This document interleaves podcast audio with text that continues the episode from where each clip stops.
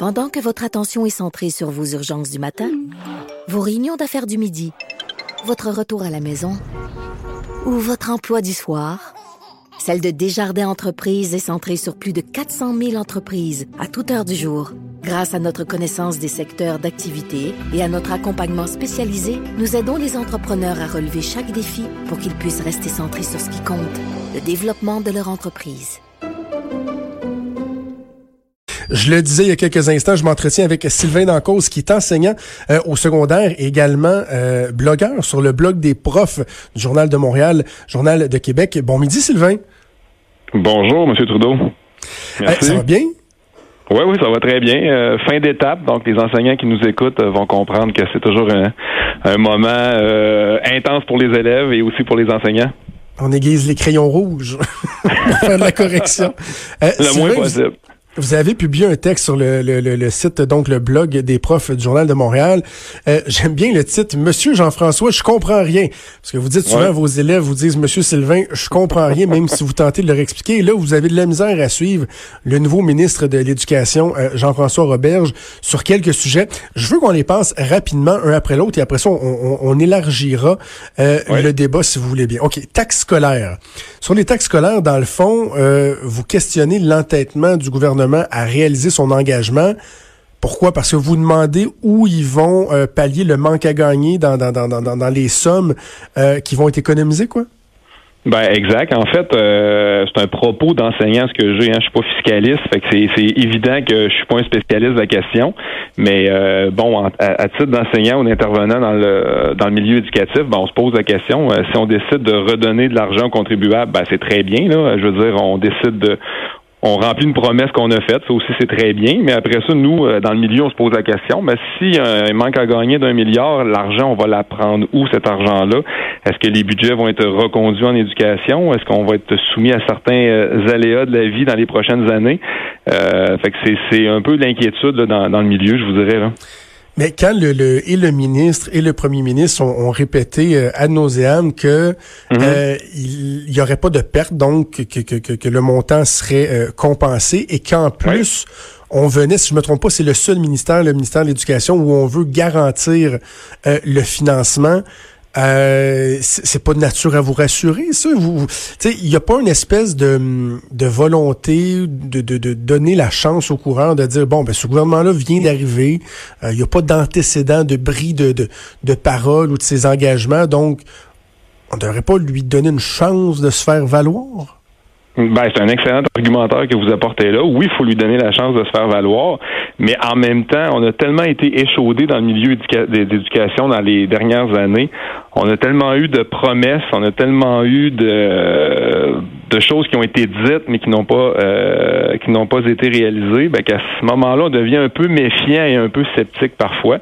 Euh, on verra à l'usure. Pour le moment, ben, c'est des inquiétudes. Euh, j'ai pas la, la, science infuse. Je sais pas ce qui va se passer dans les prochaines années, mais ça reste quand même une inquiétude de voir que bon, on ampute un budget d'environ un milliard, puis ben de dire qu'on qu'on va reconduire les sommes, ben je l'espère, euh, mais faut faut plus que le dire. il va falloir avoir des garanties un peu plus solides que ça. OK. Sur les maternelles 4 ans, euh, vous avez des, euh, des, des, réticences.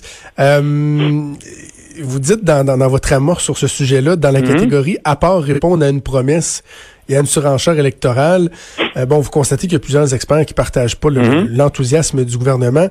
Mais justement, ça, cette portion-là de répondre à une promesse, de, de réaliser un engagement qui est quand même un des engagements forts de la coalition Avenir Québec, est-ce qu'il n'y a pas là une, une, une, légitimité? Le gouvernement s'est fait élire en disant ça?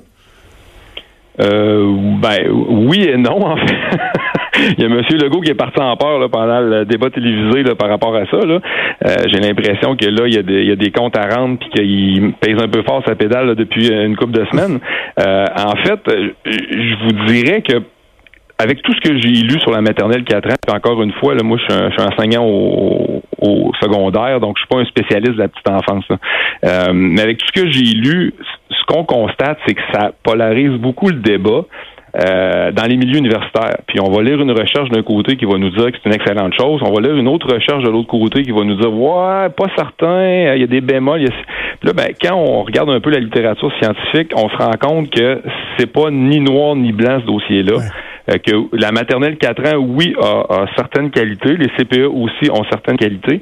Puis je pense que euh, le, message général qu'on devrait envoyer au gouvernement, c'est des maternelles 4 ans, fais-en moins, mais prends-en soin. Euh, parce que parce que là, présentement, puis je, reprends les paroles de Marc Saint-Pierre en passant, là, c'est que ce ne sont pas les miennes, mais c'est que ce qu'on s'est rendu compte dans les dernières années, puis un rapport de recherche qui est éloquent là-dessus, là, qui dit, OK, c'est bon, on a ouvert des maternelles 4 ans. Oui, ça peut être très bon, des maternelles 4 ans, mais là, présentement, on en ouvre, on en ouvre, puis c'est un peu n'importe quoi. Puis ce message-là avait été fait à M. Prou alors qu'il était ministre de l'Éducation.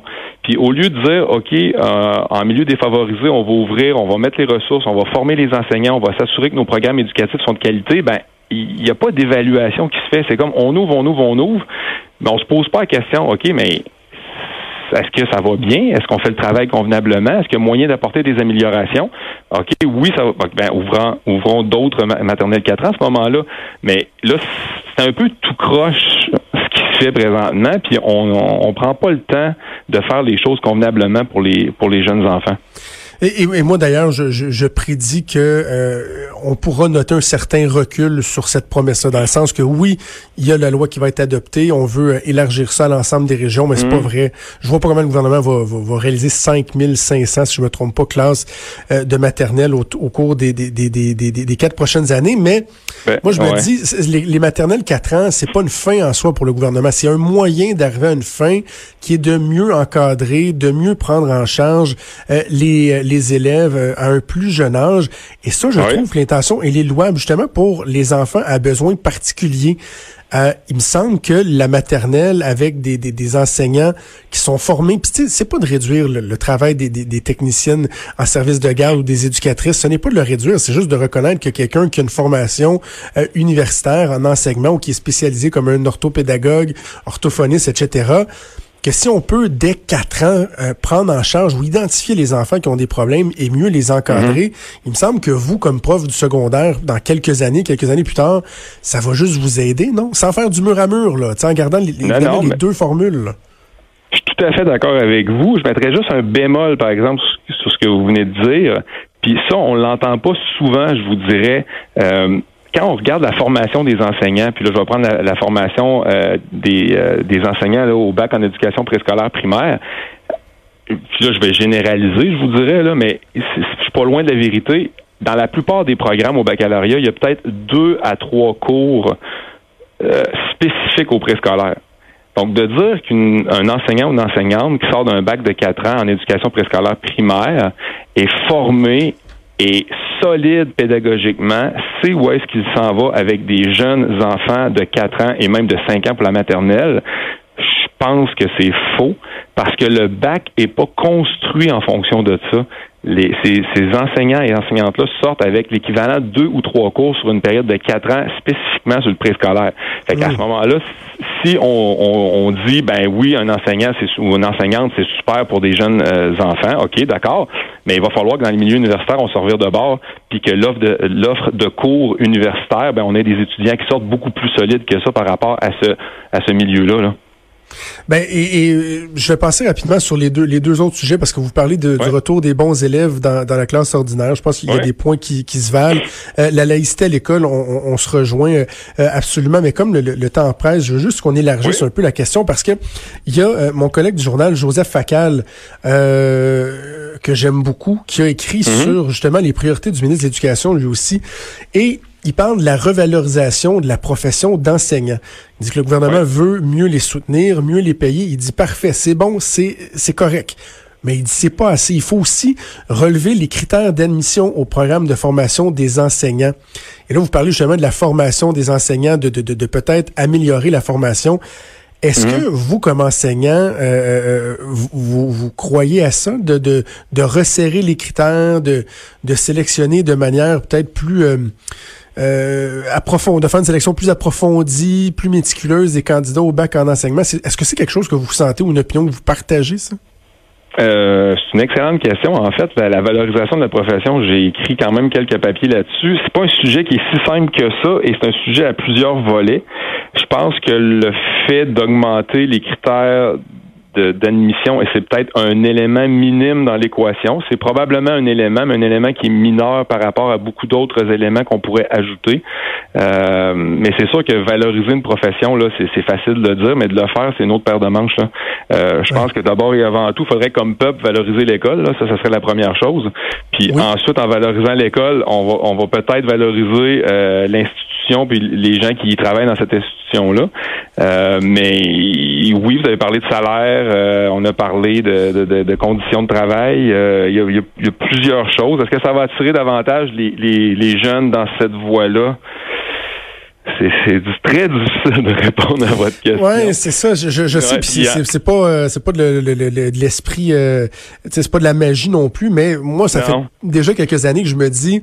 Il me semble que le bac en enseignement, euh, je me ramène à même à l'époque où moi j'étais à l'université, ça devenait une espèce d'échappatoire des fois. Le toi, je sais pas trop quoi. Je, vais m'en aller en enseignement. Et là, on se ramasse entre autres avec des élèves qui qui pochent deux puis trois fois leur test de français, alors que je me dis lui redonner une certaine je veux pas dire, je, veux pas dire qu'il n'y a pas d'importance, mais d'augmenter encore la, valorisation de, de, ce que c'est de, de, de, se lancer en, enseignement, que ça soit carrément une vocation. pour moi, c'est une vocation être enseignant. Il y a tellement de, de, profs qui le font, je le sens chez vous. il me semble que ça pourrait aider ça aussi à avoir encore des meilleurs candidats. Donc en resserrant un peu, en allant chercher les meilleurs, plutôt que de devenir une espèce de fourre-tout. Ben, c'est sûr que quand ça devient fourre-tout, hein, vous avez des taux de rétention qui ça s'explique pas, je sais pas, c'est le seul facteur explicatif, là, mais je veux dire, les gens qui sont là par défaut, comme vous dites, généralement, ben, vont faire partie des statistiques de décrochage de profession. Donc, je pense pas que ça soit possible de passer à travers euh, deux, trois ans, quatre ans, cinq ans de précarité, de contrats un peu partout, de, de jobs à temps partiel, de, de, conditions assez de misère à l'insertion, je vous dirais, là, euh, qui fait que ces gens-là, euh, s'ils n'ont pas la foi en leur profession, vont décrocher assez rapidement et ils vont changer de métier euh, assez vite, merci, je vous dirais. Sylvain dans cause, euh, j'aurais plein d'autres choses à jaser, mais c'est on va remettre ça. Le, temps file. Mais je trouve ça intéressant, puis on n'est pas toujours obligé d'être d'accord pour avoir des bonnes discussions franches et euh, respectueuses. Sylvain dans cause, blogueur sur le blog des profs au Journal de Montréal. Le texte, il s'appelle Monsieur Jean-François, je comprends rien. Je vous invite à aller le lire. Merci beaucoup, Sylvain, d'avoir pris le temps ce midi. Merci beaucoup, Jonathan. Au revoir. Merci Sylvain Dancause. Donc, vous pouvez lire sur le blog des profs du Journal de Québec, Journal de Montréal. Bougez pas, on fait une pause, on revient dans quelques minutes.